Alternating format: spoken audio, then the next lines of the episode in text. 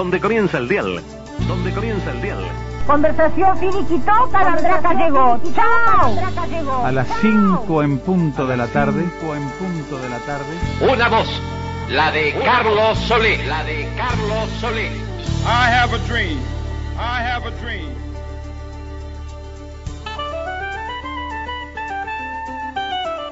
Comienza un programa de radio. Un programa de radio. Introsi. La salteña, la salteña.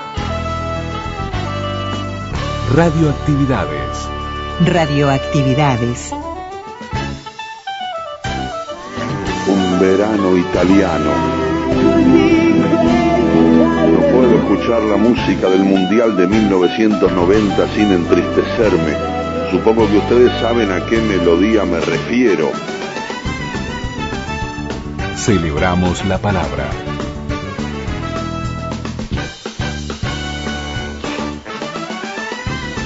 que hace un rato que no aparecía. Ahí va Enzo, Enzo tocando para Paz. Esta es una linda carga de Uruguay. Se viene Paz contra la izquierda, siempre marcado por Troglio, por Ruggeri. Va para Enzo, Enzo nuevamente para Paz. Se paró frente a la marcación de Troglio.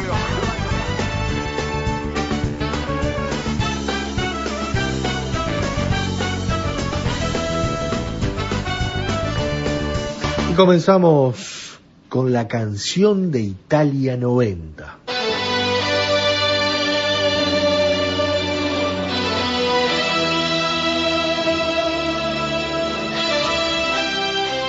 A 30 años de un verano italiano, de ese mundial de Italia 1990. Forse non sarà una canzone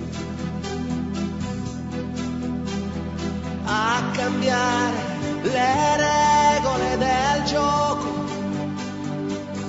ma voglio viverla così questa avventura, senza frontiere, con il cuore in gola. E il mondo in una giostra. ¿Qué tal amigas y amigos de Radio Uruguay? Bienvenidos a Radioactividades, el gusto de estar juntos. Por este lado, Luis Ignacio Moreira Lula, Daniel Ayala, les damos la bienvenida en este programa especial, en donde va a haber mucho fútbol, pero más allá del fútbol. Comenzamos con esta canción de un estate italiana, de un verano italiano. Es la mejor canción de un mundial, yo creo que no tengo duda. Va a ser muy difícil que, la, que se pueda superar, ¿no? Eh, músico Giorgio Morader, eh, escrita originalmente en inglés, después la versión italiana escrita por Gianna Nannini y Eduardo Benato, interpretada, esa interpretación en vivo en la ceremonia inaugural de Italia 90. Ah, esto e- es sublime para lo que sentimos el fútbol y más allá del fútbol y lo que es la fiesta de un mundial. Esto tiene que ver el programa de hoy con un paseo por los aspectos radiales de el Mundial de Italia 90. Estará Néstor Moreno Mederos desde una grabación en puntos de vista junto a Luis Custodio que nos habla de Italia, de Italia 90 y la transmisión de la 30, el equipo de la 30, en donde estaba eh, eh, el profe Piñairúa, Cacho Barizoni, Néstor Moreno Mederos como relator, también un gran equipo, eh, donde hubo un diferencial realmente en lo que significaron transmisiones de radio en esos años. Eh, tendremos los goles de Néstor Moreno Mederos de la Copa Uruguay-Argentina, de la Copa América previa de 1989. Estará también los testimonios de Alfredo Echandi, hablándonos del Mundial de Italia 90, de ese Mundial en que Uruguay empató el primer partido 0 a 0 con España, perdió 3 a 1 el segundo partido con Bélgica, ganamos 1 a 0 con gol de Fonseca contra Corea, pasamos a, la próxima ronda, Italia nos elimina y, y donde Argentina además se le escapa el Mundial en la final. Pero más allá del fútbol y de Uruguay, le recomendamos el segundo bloque, Un verano italiano, es un cuento de Eduardo Sacheri, en donde es una historia de amor que tiene que ver con el fútbol y que tiene que ver allí con relatos que se van colando a partir de vivir esos partidos que quedaron en la historia. a 30 años de esa enorme actuación de Argentina, este cuento leído por Alejandro Apo, que le da sal y pimienta, le pone todo, y, se lo recomendamos, ¿no? Se llama Un verano italiano de Eduardo Sacheri.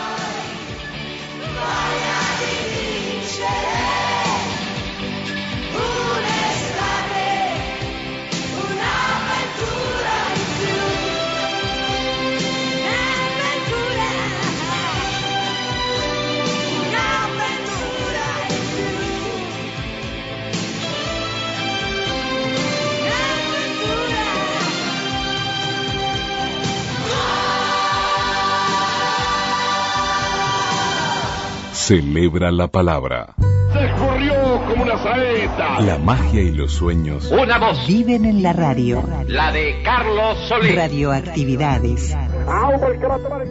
Sábados y domingos al mediodía. Domingos y lunes a la medianoche.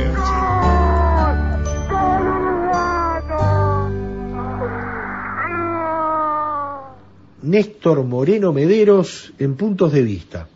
Junto a Luis Custodio nos habla de Italia 90 y de la transmisión de la 30. Que hace un rato que no aparecía. Ahí va Enzo, Enzo tocando para Paz. Esta es una linda carga de Uruguay. Se viene Paz contra la izquierda, siempre marcado por Troglio, por Ruggeri. Va sacando para Enzo, Enzo nuevamente para Paz. Se paró frente a la marcación de Troglio. Lo va a encarar, va a escapar contra la línea. Sin embargo, no enganchó por adentro. Volvió a jugar ahora para Domínguez. Se arriba para tocar Perdomo. Sigue Domínguez con la pelota. Domínguez va dejando para Enzo. Enzo pisó contra la raya, se detiene. Volvió a enganchar. Mira que jugada bárbara. ¿Cómo escapó de Basualdo por el ojo de una aguja? Escapa también la marcación de Clausen. Pierde finalmente el control. Quiere recuperar Paz. La durmió en la pierna izquierda. Domina Paz. Paz para Enzo. Enzo ahora para Domínguez. Se lo sacó de arriba Uruguay, Argentina. Párase Domínguez. Domínguez entregando para Paz. Paz para Domínguez. Esto es bueno. Y ahora va a tocar para Perdomo. El pase de Domínguez, sin embargo, todavía no tiene destino. Arranca Domínguez. Domínguez para Antonio Alzamendi. Dominó en la media luna. Le quedó para Roberto. Solo canto, lo canto, lo canto. Luis Arquero. Ahora sí. ¡Gol! ¡Gol!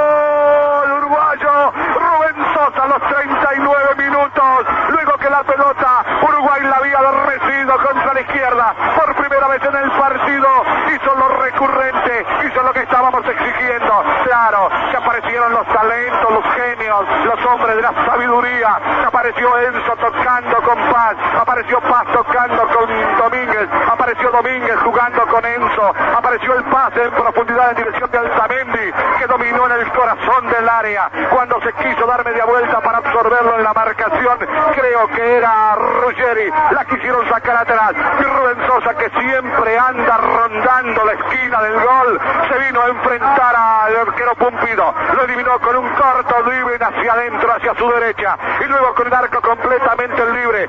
A los 39 minutos marcó la apertura del score. Lo que Uruguay estaba mereciendo. Uruguay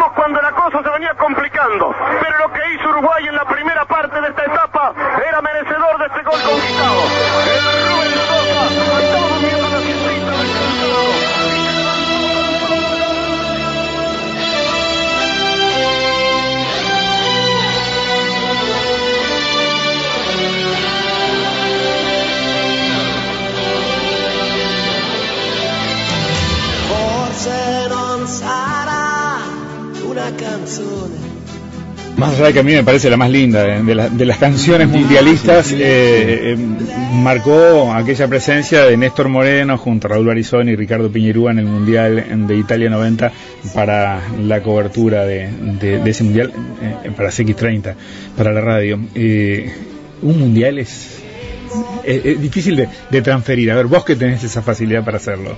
No, no tengo facilidad. Eh, es como tú dices, intransferible, eh, porque cada uno lo vive del lugar que le toca. Uno va detrás de la selección, pero también eh, va con la responsabilidad que tiene desde el punto de vista de su trabajo. Y yo recuerdo las experiencias de allá, pero también recuerdo las experiencias de acá. Aclaro que, que todos hablan de, o, o- tú pones en primera persona mi nombre y el de Marisol, Eh, Mario creo que también eh, lo sabe. Aquel fue un grupo muy lindo que nosotros edificamos en la 30. Y sin la presencia de ustedes y fundamentalmente de Luis, hubiese sido todo muy, muy difícil porque nosotros también estábamos sometidos a un trabajo específico y muy metódico. Yo recuerdo que eh, en las vacaciones que tuve en el 89, que las pasé por quererlas pasar más tranquilo en la Laguna Merín, planifiqué todo el campeonato del mundo seis, horas, seis años antes, seis este, meses antes. Pero, pero todo eso sin, sin ustedes hubiese sido imposible. Claro, pero vamos a hablar de ustedes, de ustedes en el mundial. De nosotros en el mundial, a eso Claro. iba a llegar. Y el era- era el mundial de- el primer mundial de Tavares en aquella época especial también. Eh, claro, y además con mucho cuestionamiento, porque Sí. venía todo el cuestionamiento de los jugadores que estaban afuera, porque los jugadores que estaban afuera parecía que no eran jugadores uruguayos, parecían que eran jugadores que pertenecían a, a otro grupo, y no era así. Y el campeonato del mundo despierta ese cosquilleo que, que es eh, eh, indescriptible. Eh, porque no es lo mismo, yo estuve en el 90 y estuve en el 94, pero en el 94 Uruguay no estuvo. Claro. Eh, La fiesta del Mundial es única, pero con Uruguay es, es diferente. El primer partido que Uruguay juega, ¿Veronelo fue? ¿Dónde, Creo que sí. es? Sí, sí, creo que el primero fue el partido contra, Contra España. Contra España. Contra España.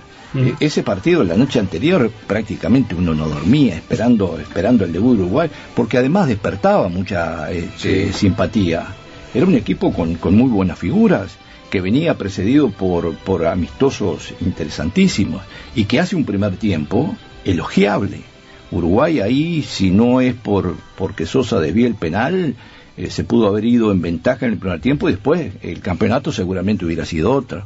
La fiesta, el entorno, eh, este, el, cosquilleo de, de- de- de querer eh, impulsar con la palabra lo que los jugadores hacían dentro de la cancha. Ataque Uruguay, Rubén Pereira para Enzo, se duerme ahora Alzamendi. Alzamendi perdió la pelota con Batista. Batista va sacando para Canilla. Replica Argentina que de todas maneras no se entrega. Se paró Canilla, mete la pelota al área, había offside de Palgo. El árbitro dejó seguir porque cortó Domínguez. Domínguez para Rubén Sosa. Antonio por la derecha, se va Rubén Sosa. Viene el segundo gol de Uruguay. Partió Rubén Sosa, ahora sí. Parece y grítelo, parece y grito, ganó el área. Se va a enfrentar al arquero. Lo empujaron, escapó,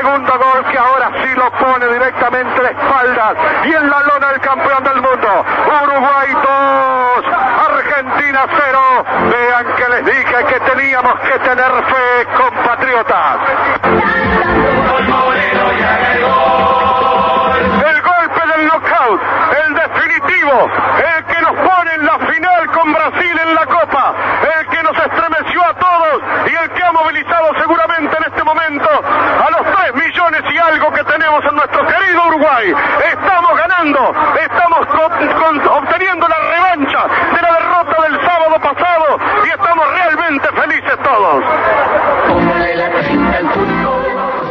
Twitter, Twitter, arroba reactividades. arroba reactividades.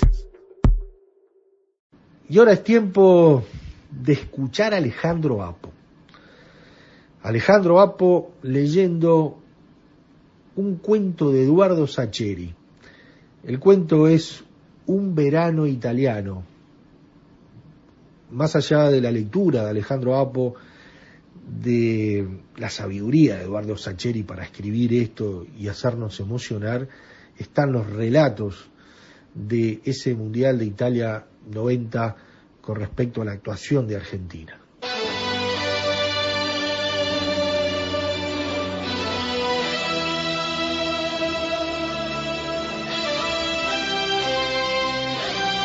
Celebramos la palabra.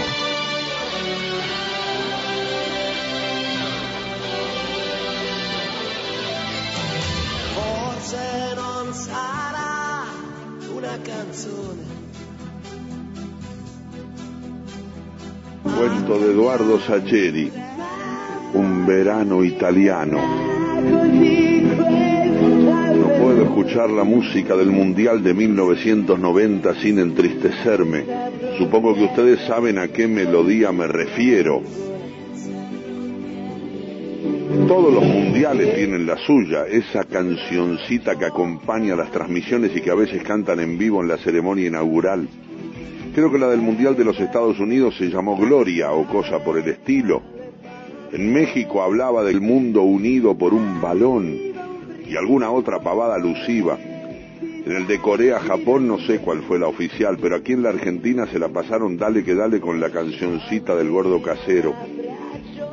La música de la que hablo, si la memoria no me traiciona y guarda que bien podría ser que me traicione, ya no me acuerdo de las cosas como antes, se llamaba algo de un verano italiano y sonaba como esas canciones tanas de los años 60, melodiosas y levemente azucaradas pero no empalagosas. La cantaban un muchacho y una chica de voces potentes y ásperas. Si a cualquier argentino más o menos futbolero le ponen seis o siete compases de esa canción, seguro que la ubica al toque. Y tal vez a más de uno le produjo una sensación rara volver a escucharla. Triste o nostálgica, o vaya a uno a saber qué. Alguno recordará el dolor de esa final contra Alemania y el penal que les regaló ese mexicano turro. Otro preferirá regodearse en el recuerdo del gol de Cani a los brasileños. Alguno se sentirá vengado con la definición por penales contra los italianos y sus caras de velorio en el final. Habrá quien no pueda sacarse de la cabeza la imagen de Maradona insultándolos a todos mientras silbaban el himno. Pero mi tristeza es algo más personal, si me permiten más profunda. Me detengo, releo lo que escribí, releo, veo lo que dije y me veo reflejado mientras escribo y digo en el vidrio de la ventana. Me pregunto qué hago contándoles a ustedes estas cosas, yo con esta cara de gordito pacífico, estas pecas de pelirrojo, estos ojos siempre ojerosos, no es que pretenda definirme como feo, guarda, no sé si soy feo, supongo que soy simplemente anodino, anónimo. Yo mismo recuerdo mi cara porque es mía, si no fuera mía difícilmente la recordaría. Imagino que a los demás les pasa lo mismo.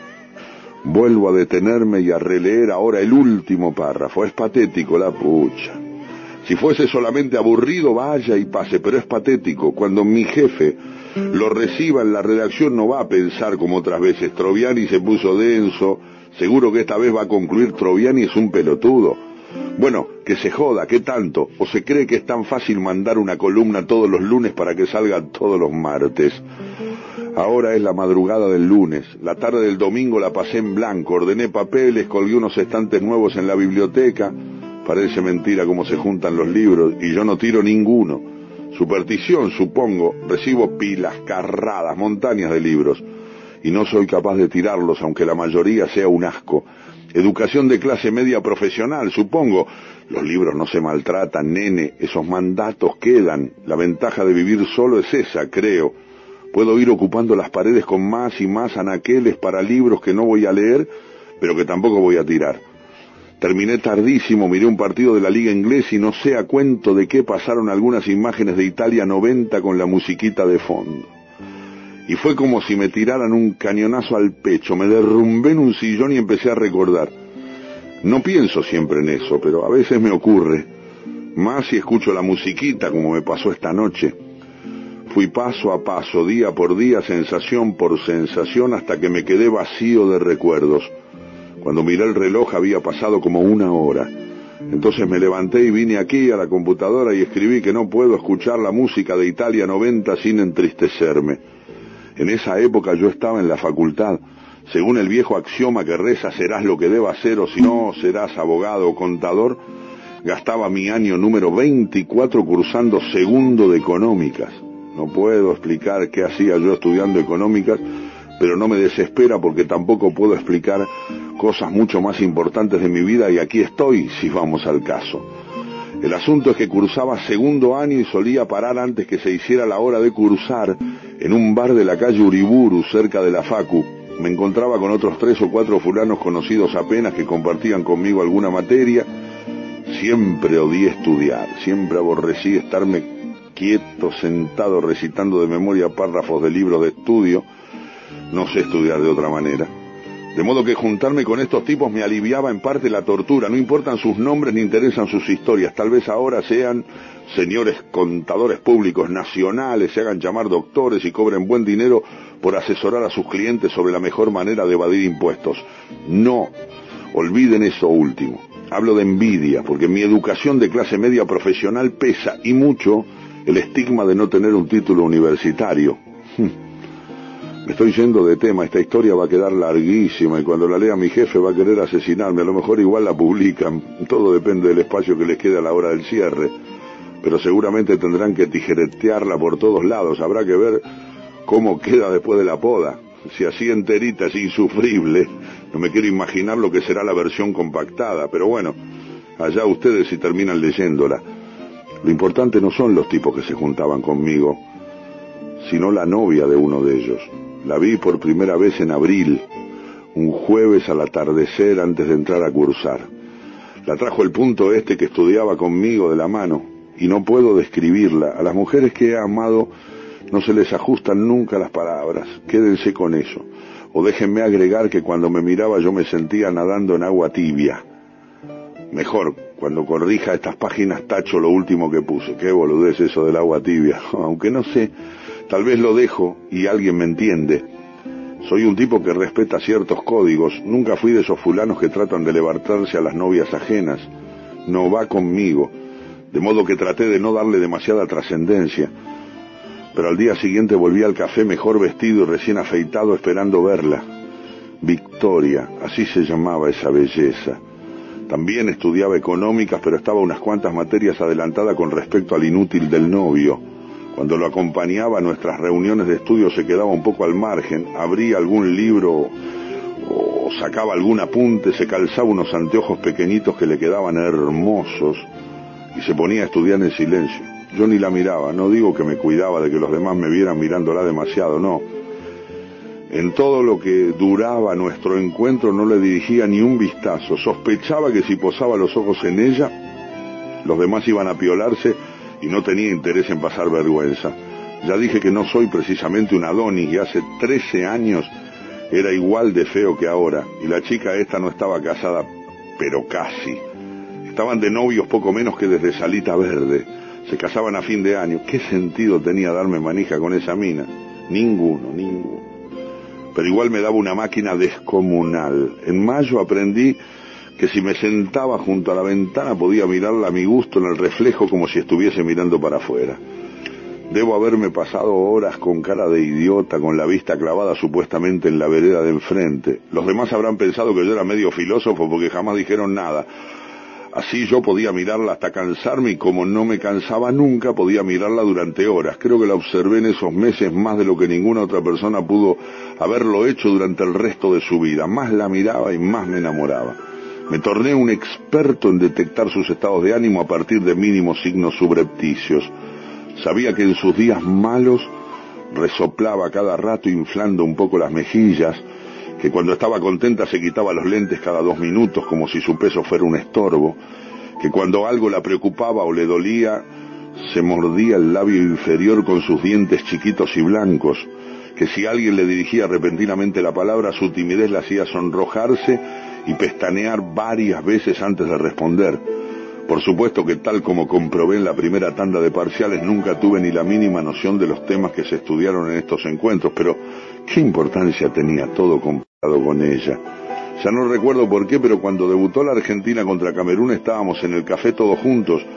Naturalmente, durante el lapso que duró el partido nadie tocó un apunte. Cuando terminó, unos cuantos se levantaron masticando bronca. El novio de Victoria se había agarrado una calentura atroz y dijo que se iba a caminar.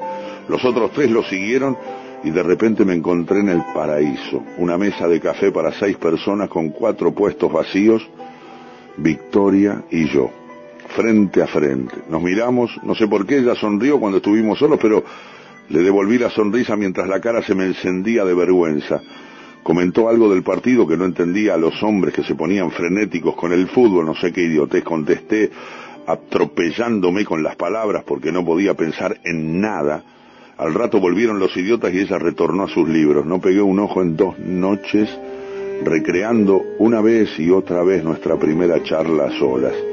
El segundo partido fue contra la Unión Soviética por la tarde, creo que un martes. De nuevo estábamos todos juntos en el café cuando se fracturó Pumpido. En la mesa se tiraban de los pelos. Yo serenamente dije que Goicochea era un arquerazo salvo en los centros. Me miraron torcido pero me mantuve en lo mío. Lo había visto seguido desde la época de la reserva de River y realmente pensaba lo que acababa de decir. Después del partido Victoria abandonó el café delante de mí en realidad yo sostuve la puerta vaivén y le cedí el paso, cosa que el inútil del novio no hacía jamás de los jamases. Caminamos juntos la media cuadra que nos separaba de la facultad apenas detrás del resto. Ella dijo que pensaba como yo con respecto a Goicochea. Sentí que me moría de felicidad. Era una estupidez, una trivialidad, pero que lo dijera entonces lejos de los otros solo para mí creaba algo. Una intimidad nueva, un puente que nos distinguía y nos separaba de los demás y nos aproximaba. Me envalentoné y le dije que ese arquero nos iba a llevar lejos. Ella se rió y me dijo que me tomaba la palabra. Yo me hice el serio y juré que la Argentina tenía cuerda para rato en el Mundial. La semana siguiente se pareció a estar en el cielo. En la mesa del café comentaban cada tres minutos la fatalidad de tener que jugar contra Brasil. El novio de Victoria, que la jugaba de entendido, decía que no había manera de ganarle. Los demás asentían o polemizaban. Yo permanecía callado. De vez en cuando Victoria me miraba y sonreíamos. De buenas a primeras yo tenía algo con ella, algo en lo que nadie más participaba. Ese domingo vi el partido en casa, solo. Mis viejos habían salido no recuerdo dónde. El primer tiempo lo vi con una almohada en la cabeza. Cada vez que las camisetas amarillas invadían el área argentina yo me tapaba la cara y rezaba.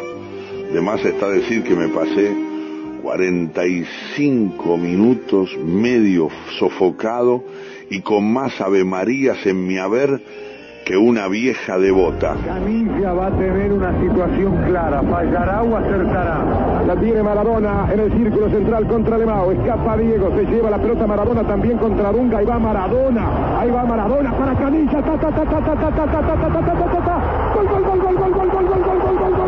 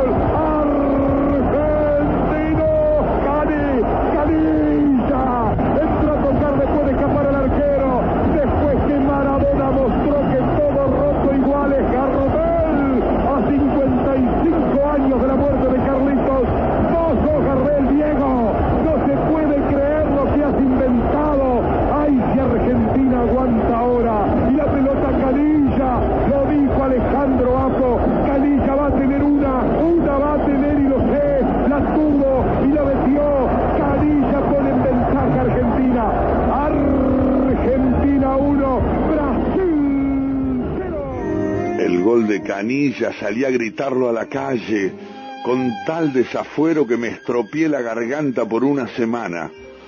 Después me puse tan nervioso que apagué la tele y esperé rezando el final del partido. Cuando iba a encender la radio para enterarme del resultado sonó el teléfono. Antes de contestar supe que era ella. Faltó poco para que dijera, hola Victoria, al levantar el auricular. En realidad hacía una semana que miraba de reojo el teléfono esperando ese milagro. ¿Por qué? Nunca tuve la menor idea, pero en esos días yo me movía a ciegas con la seguridad de un predestinado. Me recordó mi promesa y me dio las gracias como si yo hubiese sido responsable de haber ganado esa epopeya, ese partido. Me reí, me solté. Probablemente haya dicho alguna frase ingeniosa, estaba en las nubes.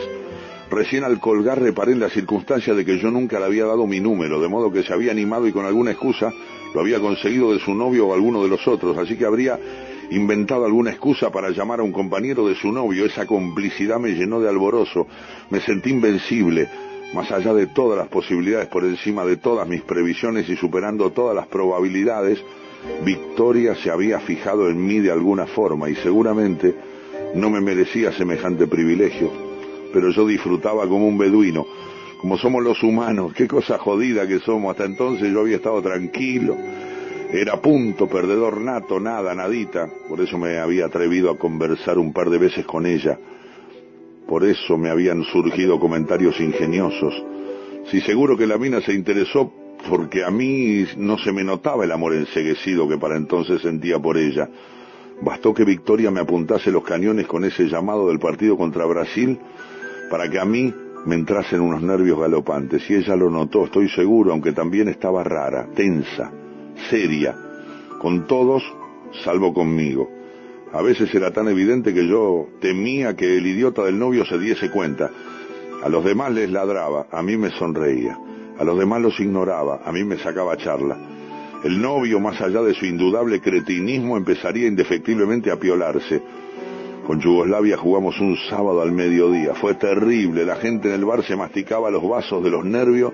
Antes de la definición por penales fui al baño, me crucé en el pasillo con ella. No lo premeditamos, simplemente se dio así. Yo iba, ella volvía, nos interceptamos involuntariamente en un pasillito de medio metro de ancho. Cuando me miró me dieron ganas de llorar, porque no podía creer que alguien pudiese mirarme alguna vez a mí con esos ojos. Me preguntó con quién íbamos a jugar si pasábamos a Yugoslavia. Contesté maquinalmente que la semifinal era el miércoles contra Italia. Sin dejar de mirarme me dijo que le encantaría que la viésemos los dos juntos. El corazón se me salió por la boca y escapó dando saltitos por las baldosas grises del pasillo. Con lo que me quedaba de vida le devolví la sonrisa. Recuerde, amigo oyente, amigo lector, lo que usted sintió durante esa definición del partido por penales en que la Argentina lo tuvo para ganarlo, lo tuvo para perderlo y finalmente lo ganó gracias a Goicochea. Imagine lo que pude haber sentido yo que además de un pasaje a la semifinal del Mundial, me jugaba un encuentro a solas con victoria. Y ahora Vasco, usted, usted y el mundo, usted y la tarde, ahí está el Vasco Goicochea. Tiene que rematar Castiresic, Castiresic, un hombre de muchísima personalidad durante el partido de mucha garra, de mucha confianza, de mucha autoridad. Va a intentar este penal que podrá dar equilibrio de 3 a 3 en la definición por penales de Yugoslavia y Argentina. Y el penal queda en las manos del Vasco, gana Argentina. Va a pegarle Jasiresic, está colocando la pelota Jasiresic, bien concentrado el Vasco Goicochea. Vamos Vasco, todo con ustedes salto y baja Ciceri. Atajó el Vasco y ganó Argentina. Ganó Argentina el Vasco Goicochea. El Vasco Goicochea en el palo izquierdo y a media altura ganó Argentina. Argentina,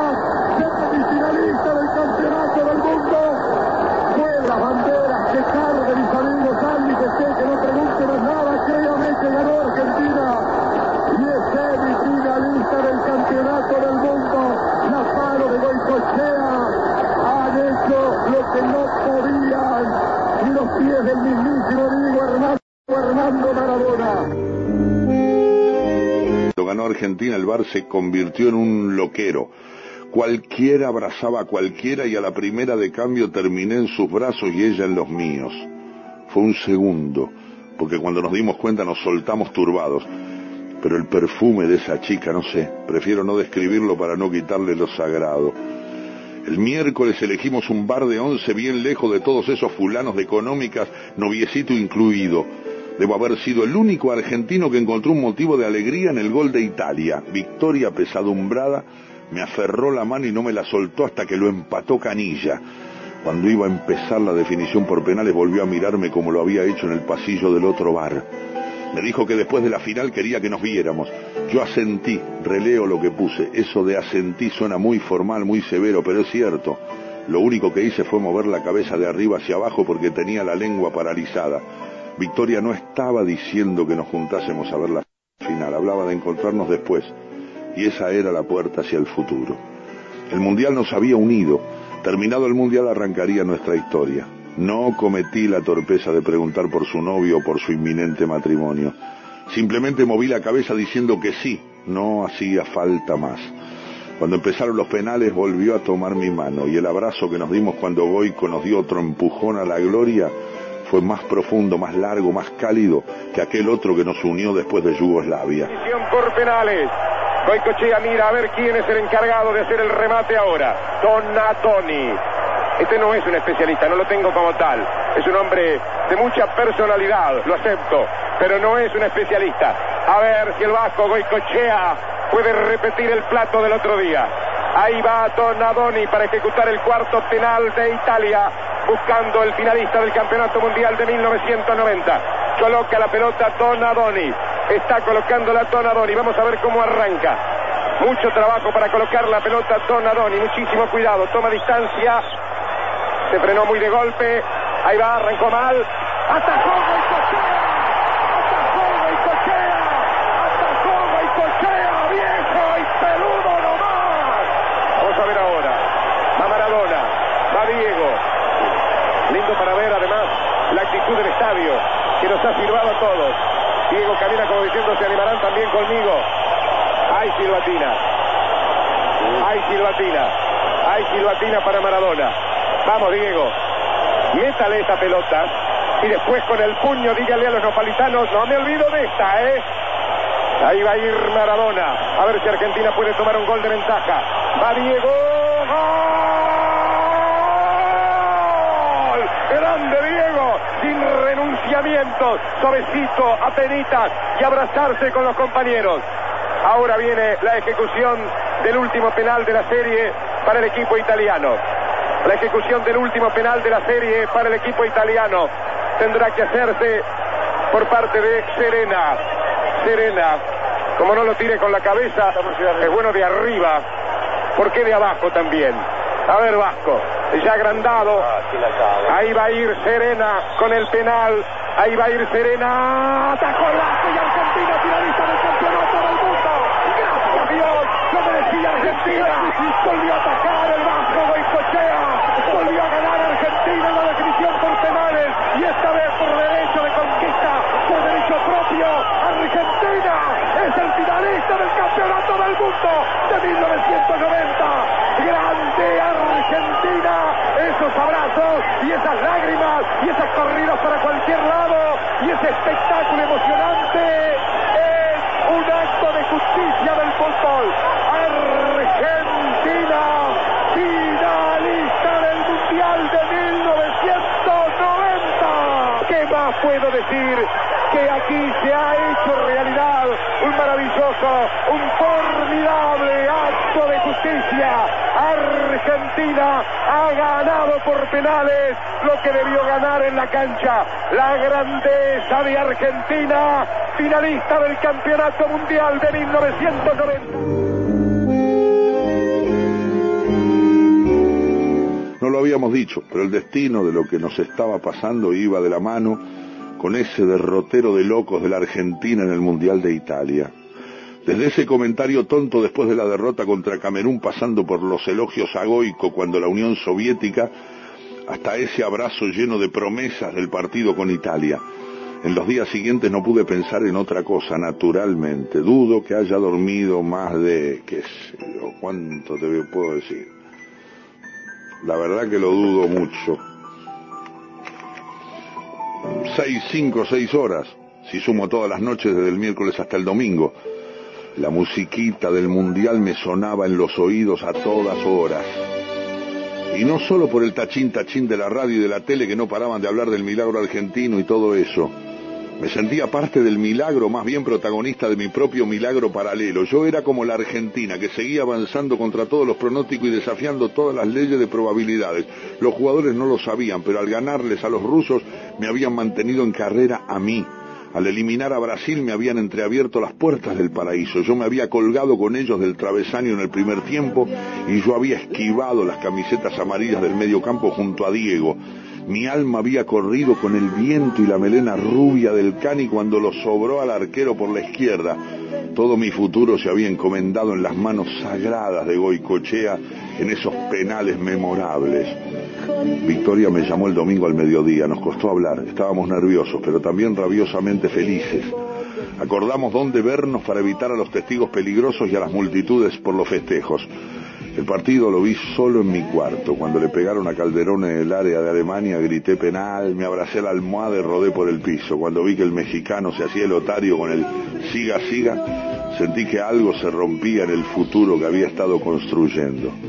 Y cuando el delincuente ese les dio el penal de biógrafo que les dio, no pude con mi desesperación y salí a la vereda. El mundo estaba muerto. No se veía a nadie. Me dije que si el goico lo atajaba, los gritos iban a anunciármelo. Pasaron los minutos, entendí que habíamos perdido, volví adentro y vi los festejos de los alemanes. Lloré. No sé a qué tarado de la transmisión se le ocurrió pasar la musiquita del mundial. Yo supe que esa era la despedida. Mientras Diego lloraba y mientras los alemanes recibían la copa, yo me sentí como la cenicienta a las doce y un minuto. Me miré en el espejo, me vi como era y como soy, feo, torpe, desgarbado, insulso. Supe que se había roto el hechizo y que Victoria debía estar despertando también del suyo.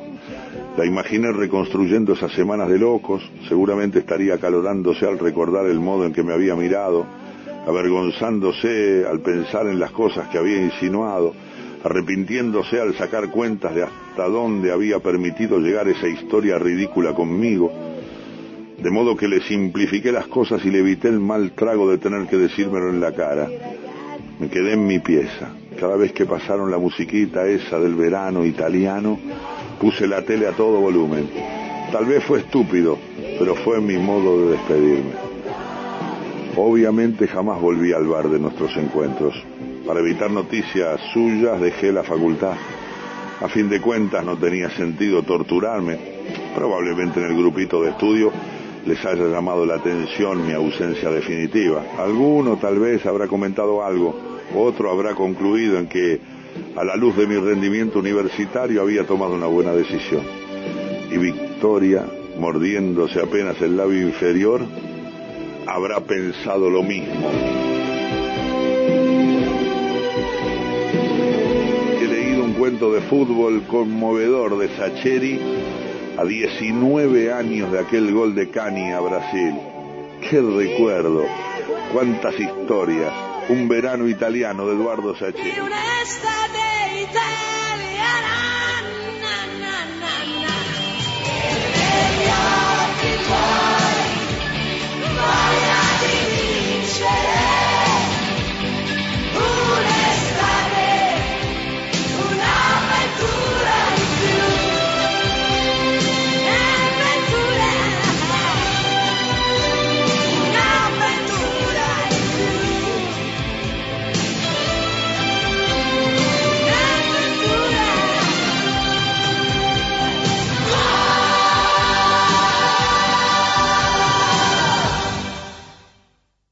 Facebook Radioactividades. Twitter arroba reactividades.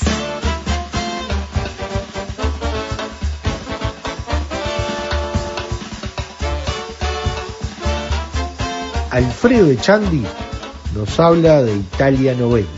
La verdad, después de una gira previa buena de la selección, se esperaban mejores resultados. Yo creo que el primer partido donde Uruguay le pudo ganar a España y no le ganó, este, ya como que marcó que, que, que no, no, no iba a pasar lo que se esperaba.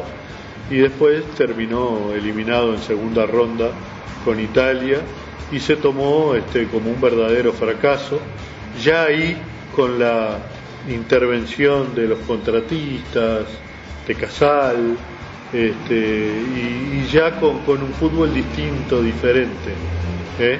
y con otra participación de los medios, con la guerra de, de la televisión, este, de los canales, y con todas esas cosas que de una manera u otra influían ¿eh? en la selección. Y que influyó tanto que durante dos mundiales después nos fuimos otra vez. Seguro. Influyó mucho, no digo que haya sido la única causa, no, no, pero, pero, pero que el influyó, reflejo influyó. de la organización Sí. eh, y, del- y- y de la estabilidad del fútbol en función de los técnicos elegidos y un trabajo a mediano o largo plazo serio, en general da buenos resultados. Sí, los temas de, de- de problemas de dirigentes y jugadores, jugadores que echaban a dirigentes, que no los dejaban entrar a las concentraciones, como pasó en el 90, con, con, este, con, con- distintos problemas que, que de alguna manera influyeron en general en, en los años futuros.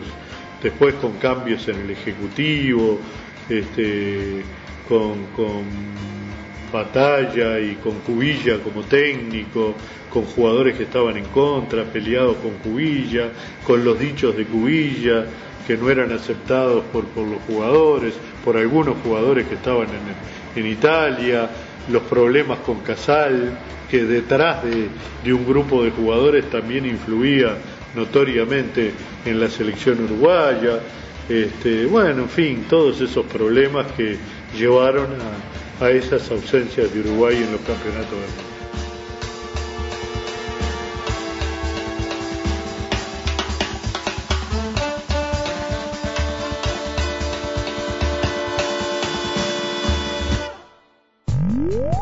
Facebook, Radioactividades. Correo arroba radioactividades.org. Twitter, arroba reactividades. Arroba reactividades.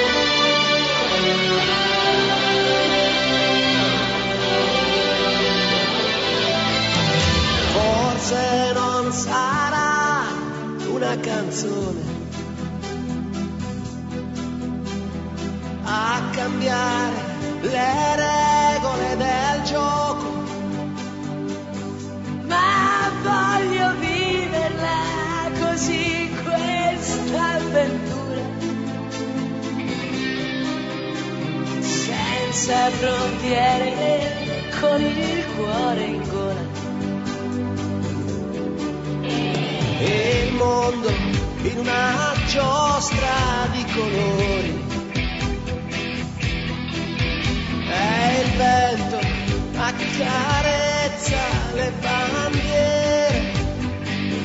arriva un brivido e ti trascina via e sciogli in un abbraccio la follia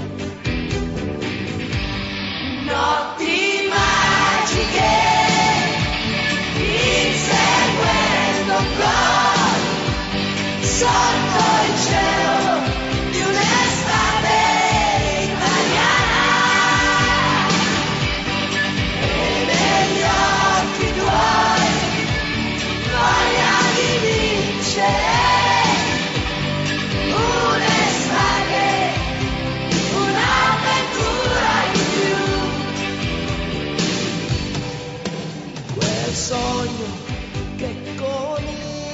Y nos vamos, nos vamos con un verano italiano, con esta canción de Italia 90 eh, de Gianna Nannini y Eduardo Benato, en esta versión espectacular, ¿no? en donde por allí quedó la actuación de Uruguay eh, con sabor a poco, con una instancia previa de gira por Europa que nosotros la vivimos por la onda corta y, y uno recuerda que escuchaba la voz de Alemania, la BBC, eh, Radio Exterior de España y hablaban de un Uruguay que era favorito. No podía creerlo uno con las actuaciones de los mundiales anteriores.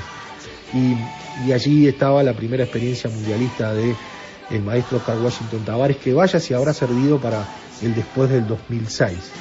Así que quedó también allí con grandes actuaciones. Yo recuerdo el penal que erró Rubén Sosa contra España en el primer partido y salimos 0 a 0, pero bueno, de esas cosas que, que, están en el recuerdo del futbolero. Pero tener a un verano italiano de Eduardo Sacheri, ese cuento precioso, leído por, Alejandro Apo, Alejandro Apo que hace todo con afecto, volvió a hacerlo por muchísimo tiempo, ya hace, ya hace tiempo que lo hace en la radio argentina, esta vez está en radio eh, nacional eh, de la República Argentina en los, los sábados en la tarde y, y escuchar esto realmente para nosotros esperemos les haya gustado, que hayamos podido estar en sintonía con, con estas historias de radio y algo más. El, también el reconocimiento a Néstor Moreno como, como, como un gran relator de fútbol y esas transmisiones de la 30 y allá del 90 que quedaron también en lo mejor de la historia de la radio uruguaya. Abrazo grandote, la seguimos el próximo fin de semana. Que pasen bien. Chau, chau.